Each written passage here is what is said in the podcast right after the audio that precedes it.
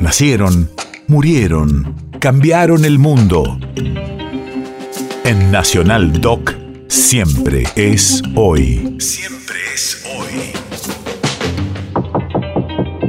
30 de abril, 1960. Hace 62 años fallecía el cantante y compositor uruguayo José Razano.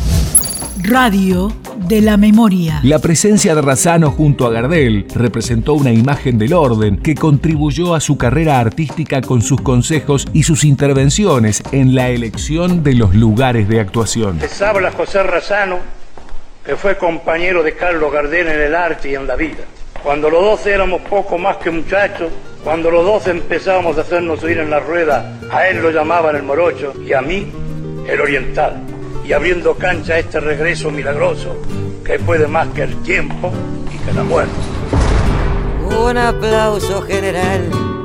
Al dúo fue saludando y el morocho iba templando lo mismo que el oriental. Templaron con alegría sus instrumentos a fondo y el silencio era tan hondo que ni las moscas se oían.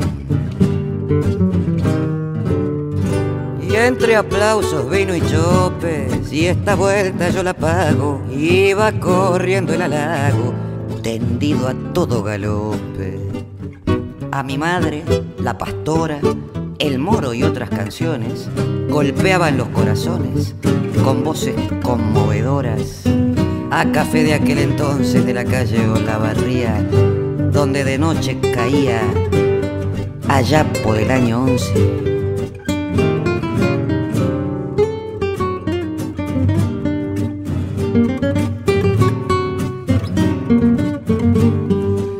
Yo en mi arrabal de Barabo tuve cartel, el morocho era Gardel y Razano el oriental. País de efemérides.